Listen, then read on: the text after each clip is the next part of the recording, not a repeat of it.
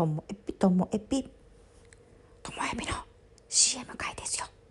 CM の後本編が始まります。CM の収益金はすべてコロナ対策の物品購入などに寄付させていただきます。どうぞどうぞお聞きください。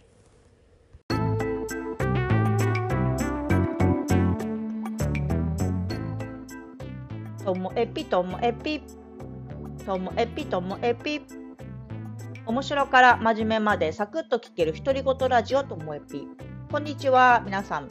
え今日はですね先日体験体感したあの面白かった話です。面白いと言ってもこうキャキャキャキャキャって笑うような話じゃなくてこうじんわりじんわりああもうそういうことかみたいなお話です。何かと言いますと1週間ほど前にあのお友達に雪中焼肉大会に誘われました。雪の中で焼肉するんです。すごいですよね。焼肉はこう中、えー、なかなか外ではねできないのでこの冬だと。すごいなと思ったのがあのここ十勝ではだいたい雪が降ると自分家の裏にこう除雪していったり自分家のあの空いてるスペースにどんどん雪を積んでいくんですけれどもその方は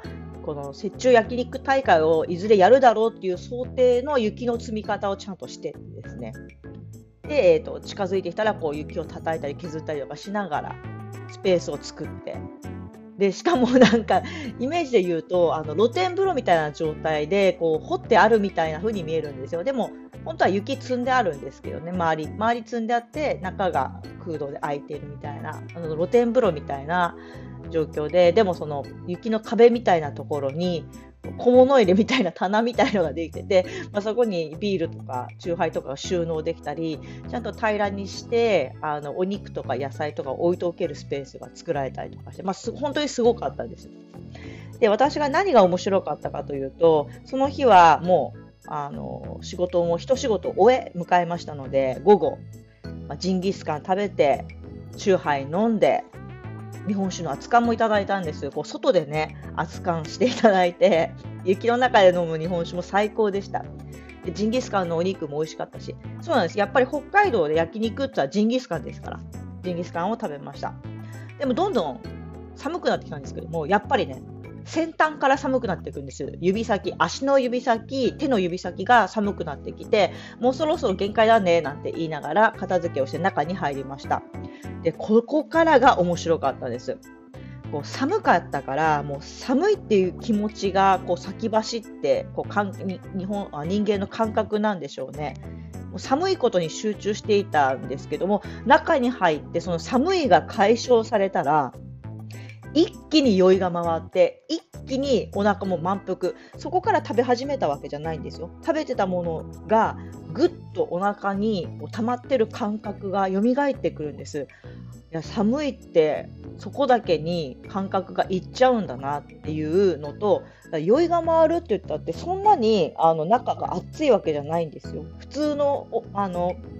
ね、室温なんですけれどもそれでも酔いが回っちゃうぐらい本当は酔ってたんだと思うけどあれがね不思議な感覚でした。なのであの雪中焼肉もしやる方がいたら注意点はあの食べ過ぎ飲み過ぎには本当に注意してください。中に入ったら大変なことになります。私はその後また家に帰ってあの夕飯の支度をしなきゃって思ってたのでそんなに飲まなかったんです。酎ハイ1本と熱燗もどれぐらいだろう？多分 100cc 飲んだか飲んでないかぐらいだと思いますそれでも本当に酔っ払ってしまって普段だったらそれぐらいなら平気なんですけどね家に帰って昼寝をしてお酒ちょっと抜けてやっと台所キッチンに立つことができたなっていう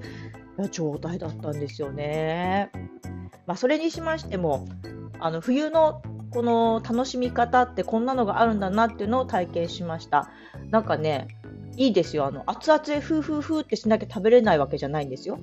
あの、熱いけれどもすぐちょっと冷めていくので、あの、バクバクバクって食べれるあの感じとか、まあ、虫が一切いないし、で、あの、外でやるから寒いに決まってるから、みんなすごいキビキビキビキビ動くし、あの、贅沢に物を並べたり、なんか夏だったら何でもありになっちゃうじゃないですか。なくて、コンパクト、コンパクトにやろうと思うから、なんか冬はコンパクト焼肉で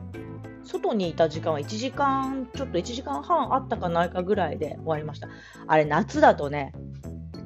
2時間、3時間、下手したら4時間ぐらい外でダラダラダラダラ喋り続けて。ねえ。皆さんも経験ありますよね。なんか2時ぐらいからちんたら始めたけど、6時、7時まで外にいるなんてことよくあるじゃないですか。